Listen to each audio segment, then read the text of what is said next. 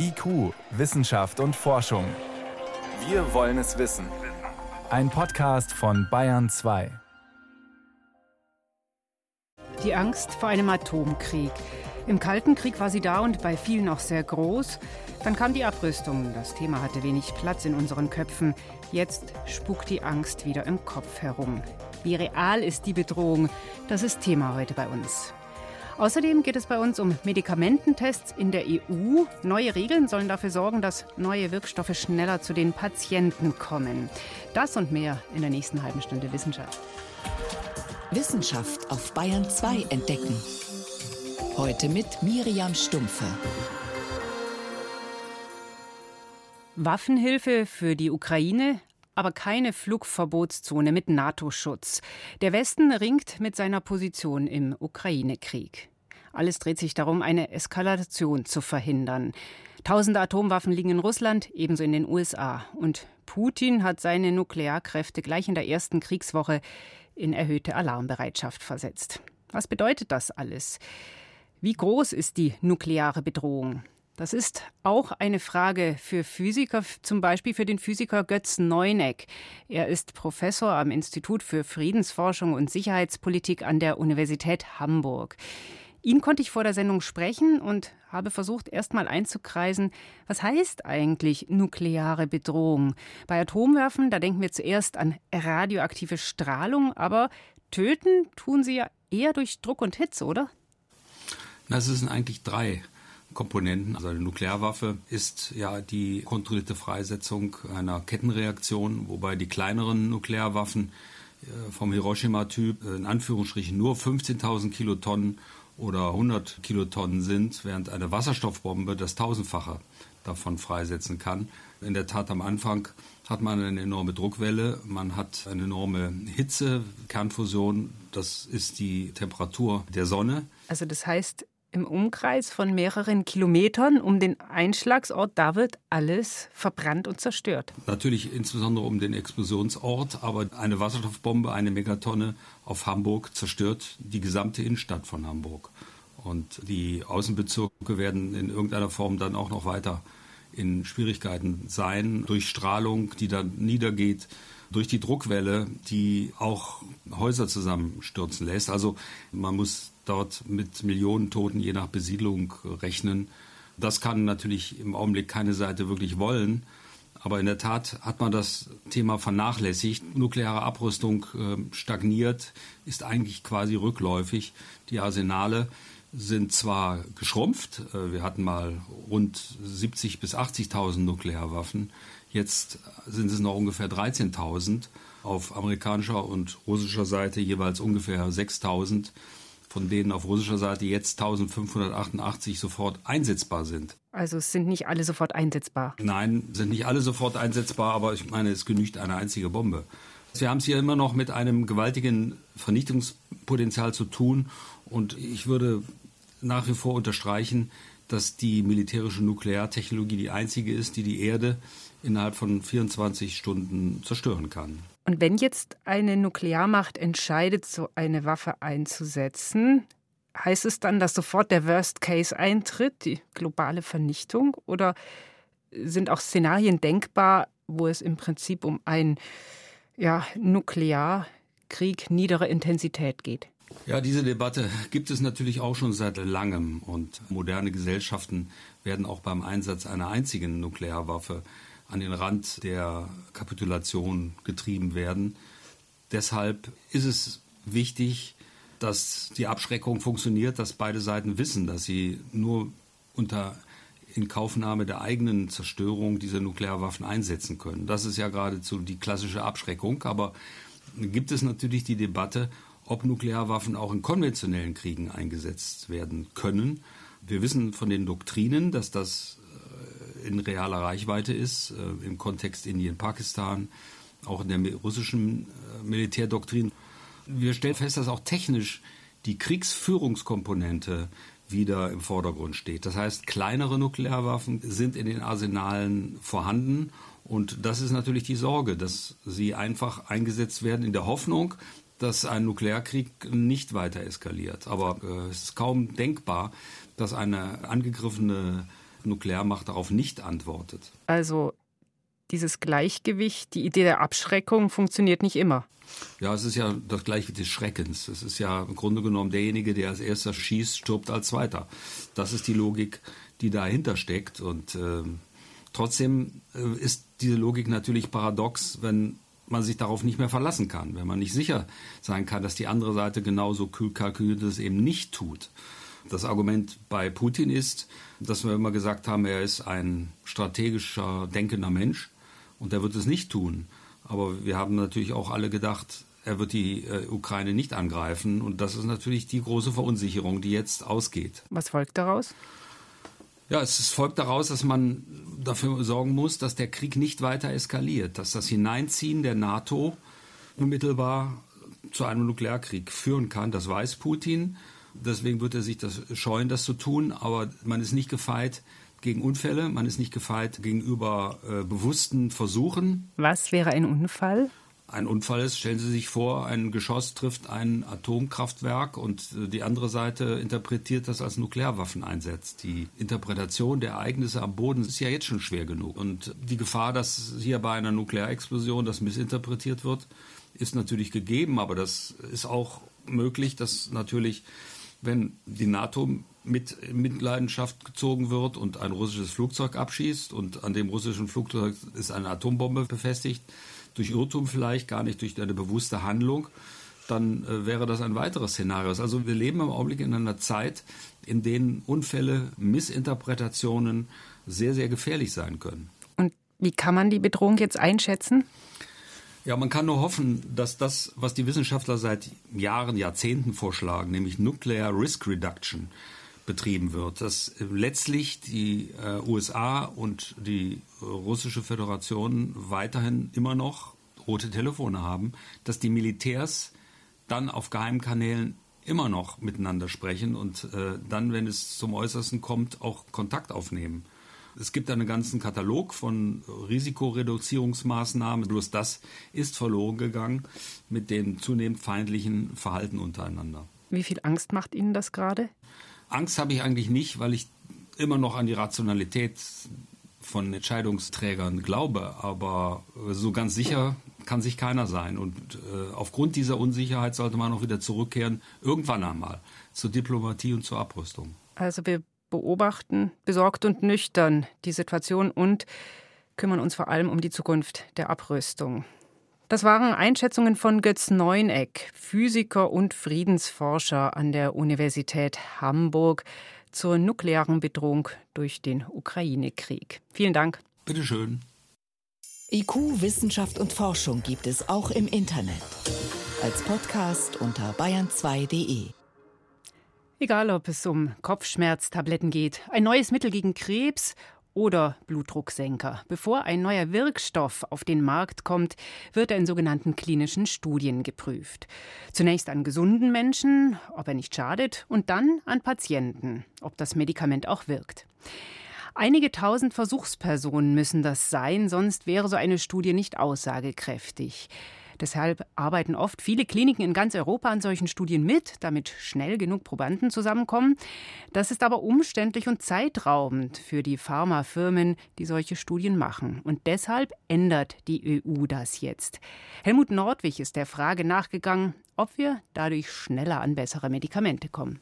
Nur mal angenommen, ich wäre Chef einer Pharmafirma und meine Fachleute hätten einen Wirkstoff gefunden, der in Tierversuchen, sagen wir, die Alzheimer-Krankheit aufhält. Ein echter Knaller, da winkt ein Milliardengeschäft. Aber natürlich muss unser Unternehmen erstmal nachweisen, dass das auch bei Menschen klappt und ihnen nicht schadet. Also Medikamentenstudien machen, am besten gleich europaweit. Bevor wir aber damit loslegen dürfen, schlägt die Bürokratie zu. Bis Ende Januar lief das so ab, wie Sebastian Harder schildert, Spezialist für solche Studien an der Universität Frankfurt am Main. Bei dem bisherigen Verfahren, was jetzt abgelöst wird, muss ein Antragsteller, also entweder ein Forscher oder auch ein pharmazeutischer Unternehmer, in jedem Mitgliedstaat einen eigenen und eigentlich auch zum Teil sehr eigenen Antragsweg gehen. In Deutschland wird ein solcher Antrag auf Genehmigung immer getrennt eingereicht bei der sogenannten Bundesoberbehörde, also das ist dieses BfArM oder das Paul-Ehrlich-Institut, und dann bei der für den deutschen Studienleiter zuständigen Ethikkommission. Dann fordert die Behörde zum Beispiel, dass die Firma noch das fehlende Formular XYZ nachreicht und die Ethikkommission hätte gerne ein besser verständliches Aufklärungsblatt für die Probanden macht das Unternehmen natürlich. Es will ja mit der Studie beginnen. Und wenn man sich dann noch vorstellt, dass diese Prozesse in anderen Mitgliedstaaten genauso oder noch komplexer abgebildet worden sind, dann konnte man sich gut vorstellen, dass Studien manchmal Jahre gebraucht haben, bis sie überhaupt irgendwie ins Laufen gekommen sind. Und entsprechend lange hat man natürlich auch auf die Resultate dieser Studien gewartet. Und damit letztlich auf neue Medikamente. Pharmaunternehmer haben allerdings auch lange darauf gewartet, dass die EU-Verordnung aus dem Jahr 2014 endlich in Kraft getreten ist, die das ändern will. Erst Ende Januar war es soweit. Zentraler Punkt, es gibt nur noch einen Antrag für ganz Europa. Der wird in ein neues Informationssystem eingetragen. Dieses System war offensichtlich sehr schwierig aufzubauen und genauso kompliziert ist es auch zu benutzen. Hat eine Firma es doch mal geschafft, einen Antrag zu stellen, dann vergibt ihn zukünftig eine zentrale Stelle an eines der EU-Länder. Und er wird fast nur noch in diesem einen Land bearbeitet. Das würde schon einen erheblichen Zeitgewinn bringen. Also die Geschwindigkeit wird sicherlich dadurch erhöht. Und die Pharmafirmen können ihre Produkte dadurch schneller auf den Markt bringen. Neu ist aber auch das Verfahren innerhalb Deutschlands. Für die ethische Beurteilung ist nämlich nicht mehr die Ethikkommission am Ort des Studienleiters zuständig, in der vor allem Kollegen aus seiner eigenen Fakultät sitzen, die den Antrag entsprechend kollegial behandeln. Jetzt wird der nach einer vorher festgelegten Reihenfolge verteilt, einfach in der Reihenfolge des Eingangs. Zum Beispiel Antrag 1 nach Berlin, Antrag 2 nach Kiel und so weiter. Die dortige Kommission überprüft den Antrag dann aus der Ferne. Renke Maas, Leiter der Ethikkommission in Erlangen, findet das zwar im Prinzip objektiver, aber wenn man Fernprüfung macht, ist es sehr viel mehr Bürokratie. Es fehlen auch diese kleinen Rückfragemöglichkeiten, denn es sind sehr viel formalere Prozesse die das nicht unbedingt leichter machen. Vor allen Dingen, man kennt die Leute nicht. Und dann ist die Gefahr viel größer, dass man viel nach Aktenlage entscheidet. Also ich wage nicht zu sagen, was das Bessere am Ende ist. Das bleibt abzuwarten. Für die Patientinnen und Patienten ist aber vor allem wichtig, bringt das neue System nicht nur schnellere Studien, sondern auch bessere. Profitieren also auch die Kranken davon. Sebastian Harder. Ob Studien generell besser werden, ich glaube, da müsste man schon noch ein bisschen auch warten, um das Verfahren zu beurteilen. Ich äh, würde auf der anderen Seite das Risiko sehen, dass bestimmte Studien dann erst gar nicht gemacht werden, weil das Verfahren doch auch umständlich ist von der Logistik her. Man kann das so als kleinere Studiengruppe kaum bewerkstelligen. Es kann sein, dass auch bestimmte Dinge dann gewissermaßen liegen bleiben, was auch schade wäre. Und was Patientinnen und Patienten sicher nicht nutzt. Dass Medikamentenstudien auch mal sehr schnell realisiert werden können, hat die Entwicklung der Corona-Impfstoffe gezeigt. Wenn es wirklich nötig ist, kann das Verfahren auch ohne die Neuregelung der EU deutlich beschleunigt werden. Deren Bilanz bleibt zweischneidig. Das komplizierte Informationssystem, das erst nach acht Jahren fertig war, bietet vor allem Vorteile für die großen Firmen. Ob es auch die Medizin weiterbringt, ist aber noch längst nicht sicher. Helmut Nordwig war das über neue EU-Regeln für Arzneimitteltests. Es ist 19 Minuten nach sechs. Bayern 2. Wissenschaft schnell erzählt. Und mein Kollege Helmut Nordwig ist dafür jetzt auch live hier im Bayern 2 Studio und hat unter anderem gute Nachrichten für Krebspatienten. Und Patientinnen natürlich, und da geht es gleich wieder um die Covid-19-Impfungen. Die wirken bei Ihnen nämlich genauso gut. Mhm, da gab es ja Zweifel, weil vielleicht die geschwächt sind durch ihre Behandlung und deswegen das Immunsystem nicht so reagiert. Richtig, und deswegen hat eine Ärztin aus Jena jetzt nochmal alle Daten aus der Literatur zusammengestellt. Die gab es bisher noch nicht so auf einen Fleck. Und da zeigt sich nur bei Patientinnen und Patienten mit Blutkrebs ist die Wirksamkeit etwas geringer. Da ist nämlich manchmal das Immunsystem beeinträchtigt. Das will man ja gerade aktivieren für die Impfung oder es wird für die Therapie sozusagen heruntergefahren. Hm. Nebenwirkungen treten bei Krebskranken auch nicht häufiger auf. Es gibt einige spezielle, die vorübergehend sind. Eine Veränderung des Blutbilds zum Beispiel, eine Lymphknotenschwellung. Nach ein paar Tagen normalisiert sich das aber alles wieder. Bedeutet unterm Strich, Krebskranke, die können sich genauso gut impfen lassen. Mhm, aber bisher war man da eher zurückhaltend? Ja, sie tun das jedenfalls in der Jena Klinik sogar mehr als der Rest der Bevölkerung. Und da haben die Ärzte auch noch einen Appell, alle die, die mit Krebspatienten zu tun haben, die mit ihnen umgehen, die sollten sich mindestens impfen lassen. Jetzt erst recht. Ja, und das Mähen von Wiesen ist unser nächstes Thema. Bis jetzt spielt es ja kaum eine Rolle, aber bald wieder, wie Tiere dabei geschont werden können. Rehkitze, Vögel, Amphibien, die werden ja doch mitunter getötet, äh, wenn gemäht wird. Ja. Mhm. ja. Und in einer neuen Studie, da standen jetzt Insekten im Mittelpunkt. Insekten, die werden ja, auch getötet, auch, die kleinen. Ja, auch da werden mehr als 80 Prozent der Tiere getötet. Denen macht nämlich vor allem die Verarbeitung vom Grasschnitt zu schaffen. Der wird ja entweder gemulcht, also in den Boden eingearbeitet, oder zusammengepresst und dann kommt ein Ballen, äh, kommt in einen Ballen rein mit einer Folie drumherum. Da ersticken die Insekten ganz einfach. Mhm. Jetzt hat eine deutsche Firma einen insektenfreundlichen Mäher entwickelt für Böschungen. Schmale Räder, geringes Gewicht und er schneidet erst ab 10 Zentimetern Höhe. Aha, und das heißt, äh, die meisten Insekten sitzen dann tiefer?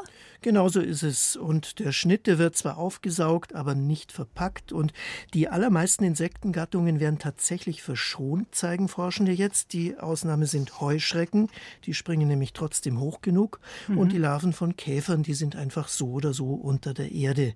Sonst ist aber das Ganze ein wichtiger Beitrag gegen das Insektensterben. Jetzt kommen wir noch zu einer Beere, die immer beliebter wird, leuchtend rot, sauer und herb, die Cranberries, der werden ja auch medizinische Wirkungen nachgesagt. Mhm. Gegen Blasenentzündungen, vor allem Frauen sind da ja oft betroffen. Manche futtern das in riesigen Mengen. Mhm. Ja, und was das wirklich bringt, das haben äh, Experten sich jetzt angeschaut im Auftrag des Instituts für Qualität und Wirtschaftlichkeit im Gesundheitswesen, kurz IQWIC. Das sind wirklich Spezialisten dafür, welchen Studien man trauen darf und welchen nicht. Und ist ein Wundermittel. Äh, ein Wundermittel ist es nicht, aber es ist äh, dann wirksam, wenn eben keine sonstige Krankheit des Harntrakts vorliegt und nur die Entzündung immer mal wiederkommt, so dreimal im Jahr oder öfter, dann wirken die Cranberries tatsächlich und zwar vorbeugend. Ob sie auch geeignet sind, akute Entzündungen zu bekämpfen, das können die Fachleute noch nicht sagen, da sind die Daten zu widersprüchlich. Da könnten vielleicht Antibiotika sinnvoll sein. Vorbeugend sind die Cranberries aber nützlich. Das Ganze war übrigens veranlasst durch die Frage einer Bürgerin. Bis zu fünf solche Vorschläge greift dieses IQWIC-Institut jedes Jahr auf. Oh, interessant. Also kann man auch seine Fragen einreichen an das IQWIC, das Institut für Qualität und Wirtschaftlichkeit im Gesundheitswesen, jetzt mit Neuigkeiten zu Cranberries, die vorbeugend wirken können. Das waren die aktuellen Meldungen. Danke.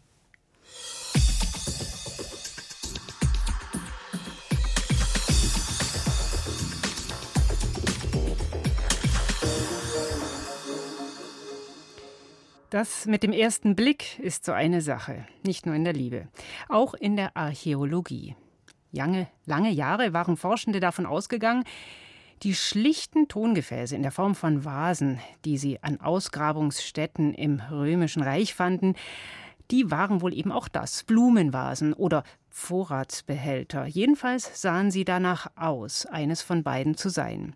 Jetzt jedoch zeigte eine aktuelle Studie auf Sizilien, diese Keramikgefäße dienten den alten Römern zu etwas ganz anderem. Untersucht man die Rückstände von dem, was mal drin war, dann wird klar, es waren Nachtöpfe. Die Villa von Cerage im Herzen Siziliens, heute ist sie eine Ruine.